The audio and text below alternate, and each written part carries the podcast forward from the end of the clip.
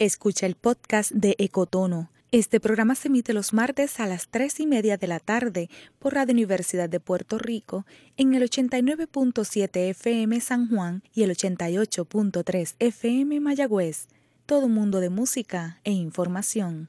Cadena Radio Universidad y para la Naturaleza presentan Ecotono, un espacio radial donde intérpretes de la naturaleza y sus invitados interactúan compartiendo su conocimiento para ayudarnos a experimentar las islas de Puerto Rico desde la perspectiva de sus ecosistemas.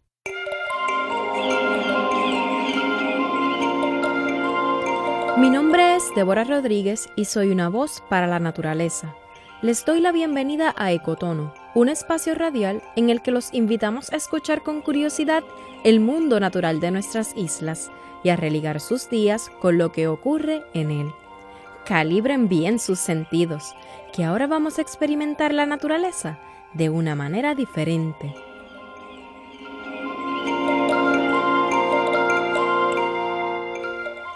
Las montañas adjunteñas tienen un aura especial. La esperanza ha embriagado los montes al saber que el arquitecto del bosque de la montaña está de regreso.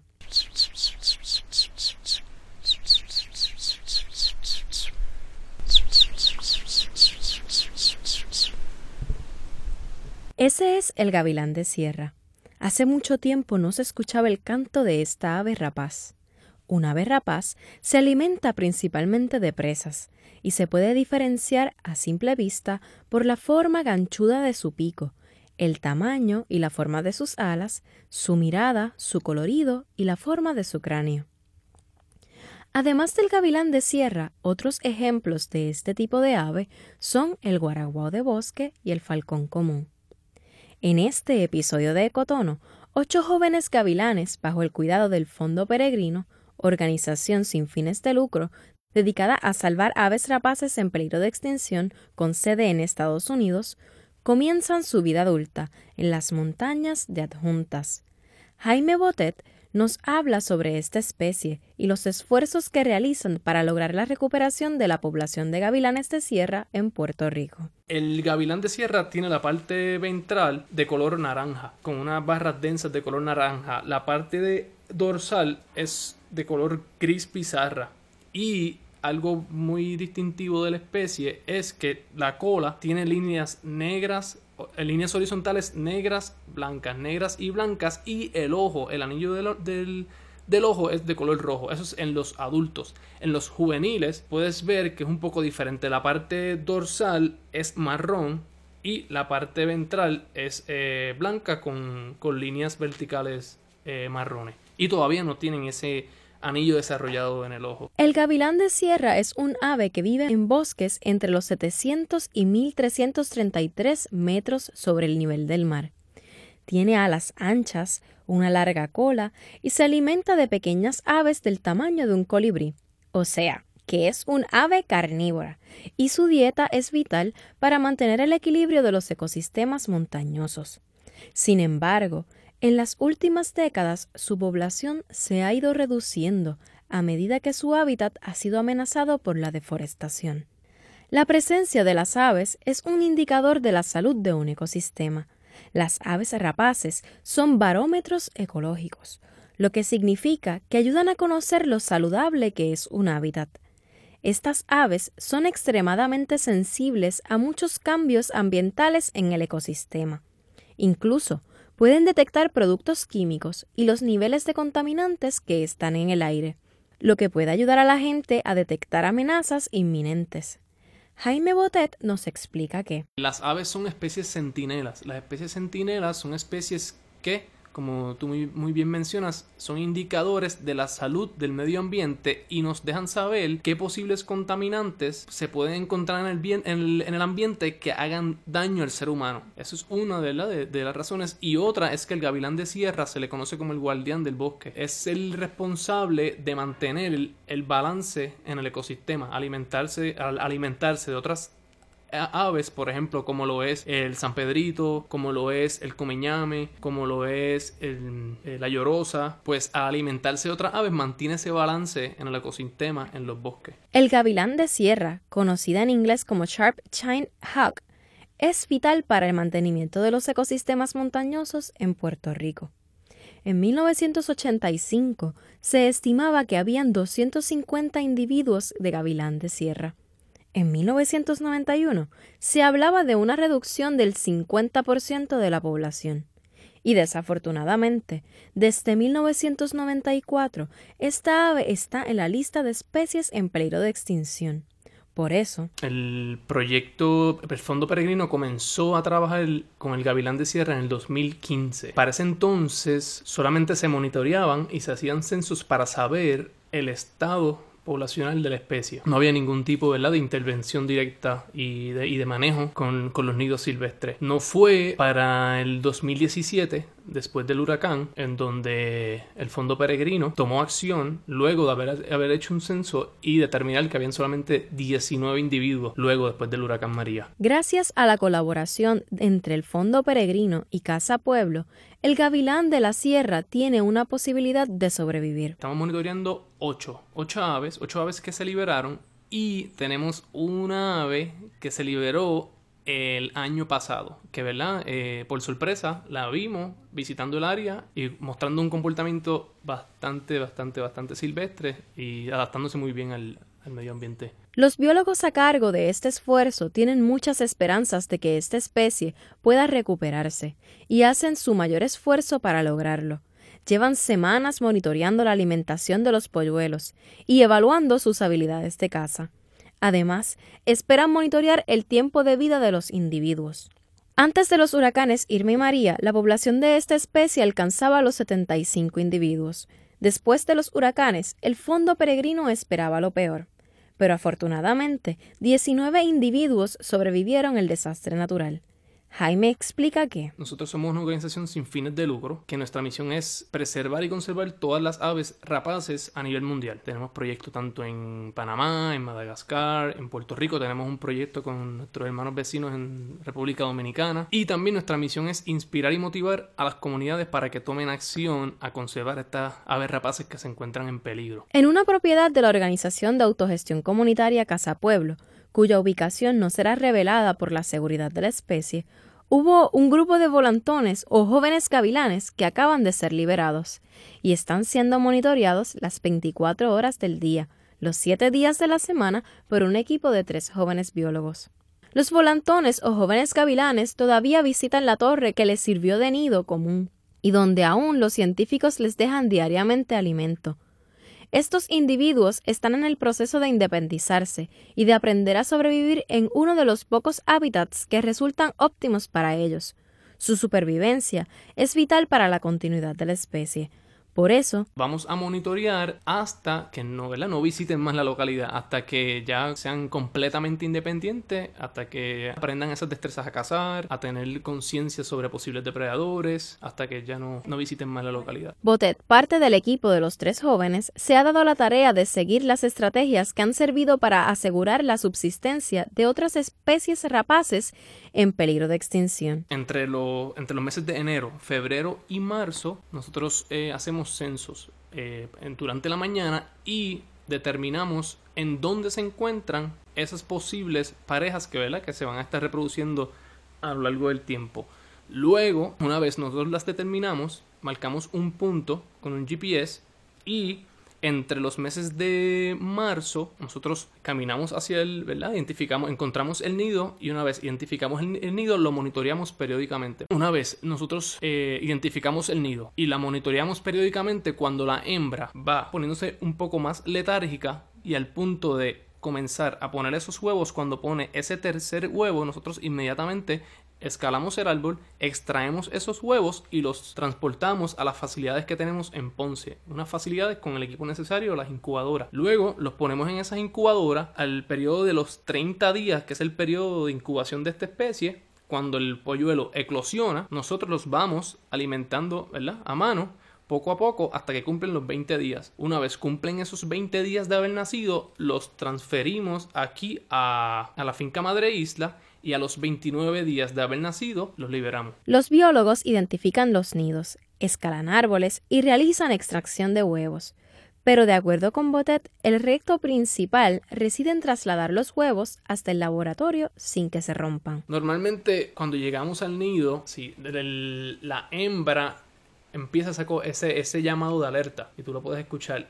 Y cuando uno se acerca al nido, ¿sí? tanto en la, la hembra como el macho planean cerca de, de, tu cabeza. Si es un proceso bien, bien, bien este, difícil y requiere mucho, mucho esfuerzo físico, nosotros escalamos el árbol, extraemos esos huevos y ahí viene la parte más difícil. El caminar por todo el sendero y por toda esa montaña con los huevos en en, el bulto, ¿verdad? empacados en un bulto. La dificultad de caminar con esos huevos sin evitar que se rompan es como si tú tuvieras, como si tuvieses un vaso lleno de agua completo hasta arriba y le pones un huevo en la parte de arriba de ese vaso. Tienes que caminar literalmente así, como si tuvieses ese vaso con ese huevo arriba sin que se caiga. Botet destaca que él y sus compañeros no retiran los huevos del nido inmediatamente que la hembra los pone.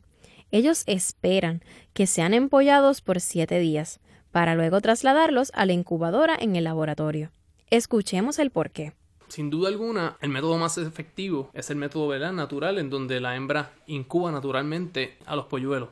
Esos primeros siete días es un periodo bien crítico en donde dejamos a la hembra eh, incubar en esos siete días, ¿verdad? Porque se ha eh, documentado que a las hembras incubar en ese periodo, luego la tasa de, la de, de, éxito en los polluelos mucho, mucho, mucho más alta.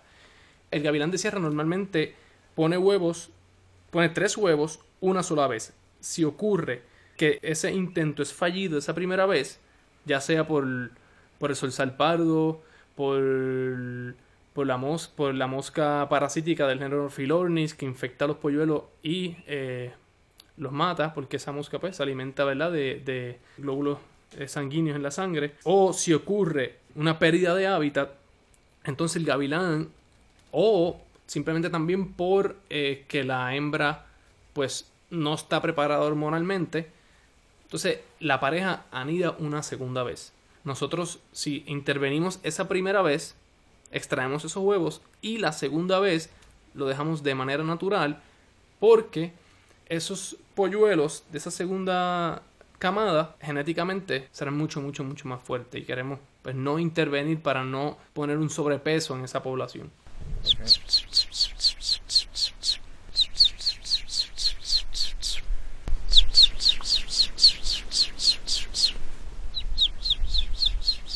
El proceso para garantizar la preservación del gavilán de sierra no finaliza con su liberación.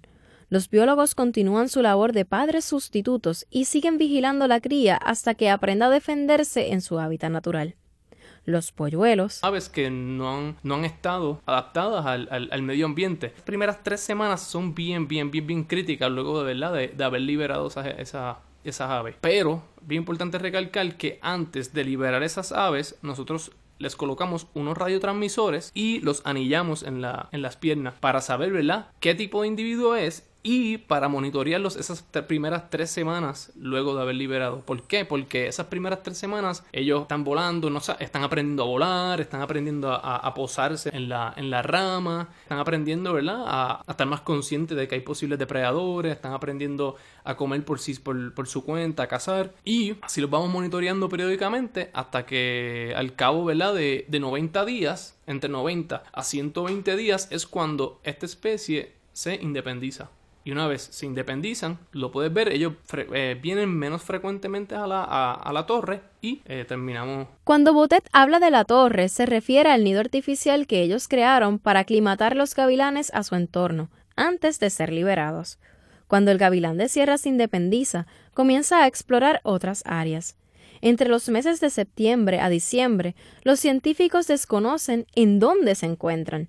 La desaparición del ave es un indicador de que ya aprendió a cazar y a defenderse de posibles depredadores. Esa torre es, ah, como tú muy bien dices, como un nido artificial y colectivo. Nosotros, como, te estaba mencionando, cuando cumplen esos 20 días, los transferimos a esta torre, los vamos dando comida y a, los 29 días, ¿verdad? Abrimos porque esa torre tiene una puerta, abrimos esa puerta, los liberamos, pero le atamos en esa torre eh, comida, lo que se le conoce como el tordo, ¿verdad? Para que ellos, cuando ellos salgan tengan comida disponible porque son, eh, son, son polluelos. El torno es un ave que habita en toda Sudamérica, gran parte del Caribe y Trinidad y Tobago. El color de su plumaje es negro azabache brillante, mide 20 centímetros y las alas y la cola son de color negro opaco. Los tordos no construyen sus propios nidos, sino que utilizan el de otras aves hasta que consiguen que esas aves desempeñen el papel de padres adoptivos y críen los pequeños tordos pensando que son sus propios hijos. Esta especie es una de las responsables de que la mariquita de Puerto Rico, ave endémica, esté en peligro de extinción. El tordo lustro pone sus huevos en los nidos de la mariquita, obligando a esta especie endémica a cuidar y alimentar sus polluelos, en detrimento de los propios. El esfuerzo por salvar a la mariquita, otra ave endémica y en peligro, también está ayudando al Fondo Peregrino a preservar el gavilán de sierra. El proyecto de la mariquita, que está llevado por el Departamento de Recursos Naturales, hay una especie que, que es introducida y afecta directamente el nido de la mariquita, que se le conoce como el tordo.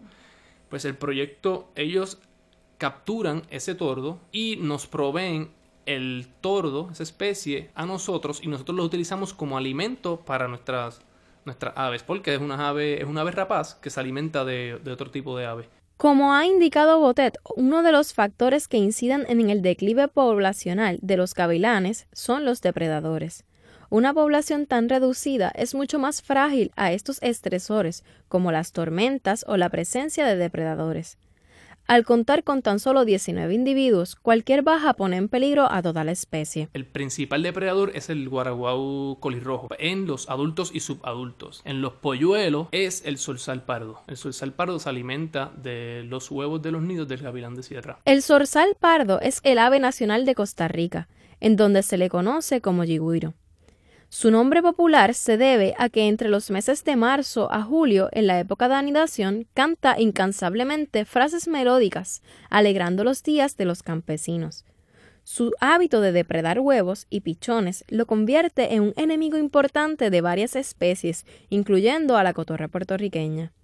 Aunque el zorzal pardo es un ave muy común en Centroamérica, también reside en Puerto Rico, las Bahamas y las Antillas Menores. Pero, ¿por qué el gavilán de sierra está en peligro de extinción? ¿Qué está sucediendo en los bosques húmedos subtropicales que amenazan la vida de esta especie? El gavilán de sierra es una especie insular, es una especie que tiene las siguientes características demográficas, por ejemplo, nidadas pequeñas, una etapa reproductiva muy larga, aislamiento, que son factores que limitan a la especie al tener estos factores adicionales como lo es la fragmentación del hábitat, como lo es el sol salpardo, como lo es la mosca parasítica que infecta a los polluelos y estos fenómenos naturales como lo son los huracanes, estos cambios post-huracanes, por ejemplo, la pérdida de estructuras que le sirven para anidar al gavilán de sierra, pérdida de la cobertura del dosel. Esta especie utiliza el dosel del bosque para esconderse de posibles depredadores. ¿Qué pasa? Que cuando ocurren esos cambios, pues esta especie es más vulnerable a posibles depredadores como el guaraguao. Pues son factores que hacen una adición negativa y contribuyen a que esta especie esté en peligro de extinción. Según nos cuenta Botet, los factores que afectan esta ave son diversos. Los huracanes que impactaron a Puerto Rico, Irma y María, juegan un importante papel en el colapso poblacional del gavilán. Muchas aves murieron a causa de los vientos y de la pérdida del dosel que los protege y donde crían sus nidos. Asimismo, se volvieron más vulnerables a la vista de sus depredadores, también a la vista de los científicos que pretenden recuperar su especie. Botet nos explica cómo esta especie que lucha por su supervivencia se reproduce de una manera muy única y llamativa. Entre los eh, meses de enero, febrero y marzo, como les había mencionado anteriormente, es el proceso en donde el macho y la hembra se encuentran apareándose. Específicamente el macho, eh, entre las seis y media de la mañana a 9 de la mañana, el macho sale al aire y empieza hacer un, como le dice, ¿verdad? En arroyo bichuela, le baila a la hembra, le baila un poquito y hace un display y está en el aire, se encuentra en el aire eh, volando y hace una bajada verticalmente en picada hacia, ¿verdad? valga la redundancia, hacia abajo y sube otra vez como una montaña rusa. Y luego, por unos 10 segundos, luego cuando el macho baja verticalmente, entonces nosotros ahí sabemos, ok, pues ahí hay un posible, una posible pareja. Uno de los factores que limita la población de gavilanes es la cantidad de huevos que pueden poner. El gavilán de sierra solo pone tres huevos. Esos tres huevos tienen que sobrevivir a un hábitat afectado por la deforestación. En el momento en que los tres pichones nacen, están expuestos a enfermedades, y si los gavilanes llegan adultos, tienen que cuidarse de guaraguao colirrojo. El guaraguao colirrojo reside todo el año en Puerto Rico. Se distingue por su dorsal pardo oscuro, el vientre blanco con estrías y la cola rojiza. El guaraguao es uno de los halcones más comunes de más amplia distribución en la isla. Puede verse en los bosques, humedales, urbanizaciones, sobrevolando a una gran altura o posado en la copa de algún gran árbol. Gavilán de sierra anida principalmente en el árbol, ¿verdad? El nombre común, caimitillo o leche prieta. El caimitillo es una especie de árbol tropical que alcanza unos 20 metros de altura. Sus hojas son elípticas u oblongas, de 3 a 10 centímetros. Florece en abril y su fruto es pequeño, de color morado cuando están maduros y semejantes a la aceituna. En general, son árboles que en, la, en el dosel tienen bastante follaje que les permite al gavilán, ¿verdad? De cierto modo esconderse de posibles depredadores. Pero cuando, como les mencioné ahorita, cuando ocurren huracanes, esa cobertura, todas esas hojas, se pierde del dosel, haciéndolo el gavilán de sierra y a sus polluelos más vulnerables a posibles depredadores como el guaraguao colirrojo. Las esperanzas de estos biólogos por asegurar la sobrevivencia de la especie es mucha. Botet nos cuenta que podría ayudar al gavilán. A proteger el hábitat en el que se encuentra la especie, proteger estos bosques que nosotros tenemos, porque esta especie está restringida a estos bosques húmedos subtropicales. Segundo, apoyar y, ayudar y aportar a organizaciones locales que su misión es preservar estos bosques, tanto como la Organización para la Naturaleza, como Casa Pueblo, y dar eh, donativos eh, mediante la página del Fondo Peregrino Internet, Fondo Peregrino Puerto, eh, Puerto Rican Sharpshin Hawk, y ahí tenemos un enlace en donde recibimos todo tipo de donaciones. Esas donaciones van directamente al proyecto, por ejemplo, a equipo que utilizamos, eh, a, la comida de las aves, todo tipo eh, de instrumentos y de, de, recursos necesarios ¿verdad? para llevar a cabo el proyecto. Este biólogo enfatiza que garantizar la preservación del gavilán de sierra es una responsabilidad de todos los puertorriqueños. Para salvar esta especie nosotros podemos implementar la mayor cantidad de recursos, podemos tener el mejor conocimiento, pero si no, y las, mejor, las, ¿verdad? las personas más, eh, los expertos para llevar a cabo este proyecto, pero si no hacemos, no abrimos esas colaboraciones y no, no abrimos esos enlaces entre organizaciones locales, organizaciones, organizaciones sin fines de lucro y la, específicamente la comunidad no vamos a poder eh, salvar esta especie. Es una especie que desde el 1985 se estimaban que habían 250 individuos. Desde el 1991, 150 individuos. Estamos hablando de una, una reducción de un 50% en la población. Luego, en el 2016, 85 individuos. 2017, en el año 2017, antes de María, había un 75 individuos. Y en el 2017, luego del huracán María, se estimaron 19 individuos. Es una especie que está críticamente en peligro de extinción. Y, y cuando normalmente estas especies están adaptadas a estos fenómenos naturales. Pero cuando tú tienes un número tan y tan y tan escaso y tan bajo, se hace muy, muy, muy, muy difícil poder otra vez, ¿verdad? A, eh, a remontar. Ahora mismo estimamos que tienen que haber entre 30, entre 30 a 35, siendo conservador, de 30 hasta 35 individuos en todo Puerto Rico. Sí, el gavilán no solo necesita a nosotros, necesita A, a Puerto Rico. Para sumarnos al cuidado del gavilán, Botet nos brinda consejos para que aprendamos a cuidar el hábitat de esta especie. Para no afectar su entorno, la comunidad, muy, muy bien, es muy bueno que se comience una reforestación, porque esta ave depende de, los, de, de, estos bosques.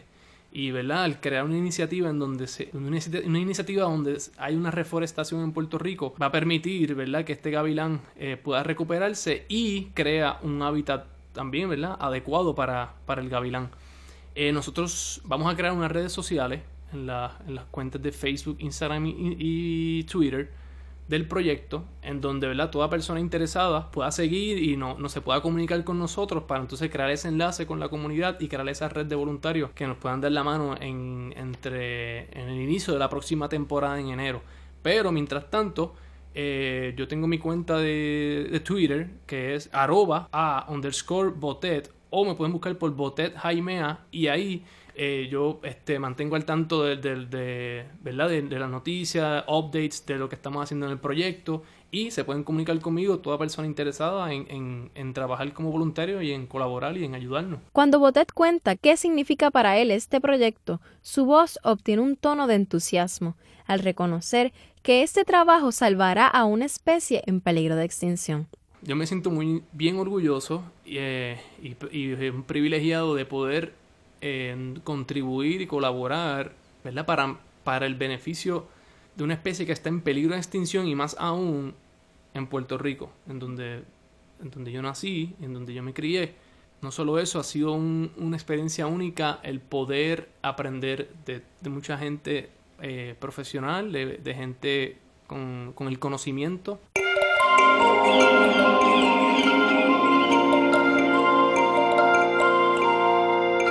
Si quieres conocer al gavilán de sierra, hemos publicado un video en la página de internet de Para la Naturaleza. Además, te invito a visitar nuestra agenda de eventos en reservaciones.paralanaturaleza.org. Allí encontrarás actividades voluntarias sobre siembras de árboles nativos y endémicos, conteo de aves y muchos otros eventos para conocer y sentir algunas de las áreas naturales de Puerto Rico. Escríbenos a ecotono.paralanaturaleza.org con tus comentarios, preguntas o sugerencias después de cada programa los martes de 3 y 30 a 4 de la tarde. Este programa fue producido con la ayuda de Alejandra Lara y Anaira Santori. La grabación y edición estuvo en manos de Fidel Arocho Santiago. Agradezco a todos los colaboradores de este programa y Eduardo Alegría por la música. Recuerda que puedes encontrar este y todos los episodios de Ecotono a través de las plataformas sociales de Para la Naturaleza y Cadena Radio Universidad. Les habló Débora Rodríguez, una voz para la naturaleza.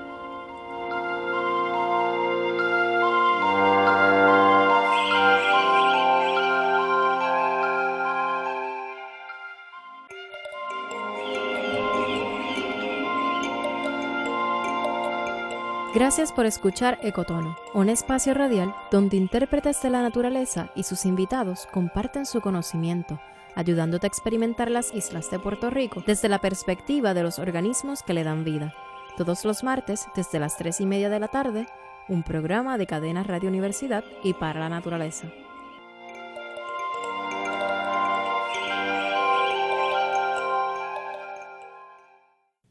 Acaba de escuchar el podcast de Ecotono. Le invitamos a que nos sintonice los martes a las 3 y media de la tarde por Radio Universidad de Puerto Rico en el 89.7 FM San Juan y el 88.3 FM Mayagüez. Todo un mundo de música e información.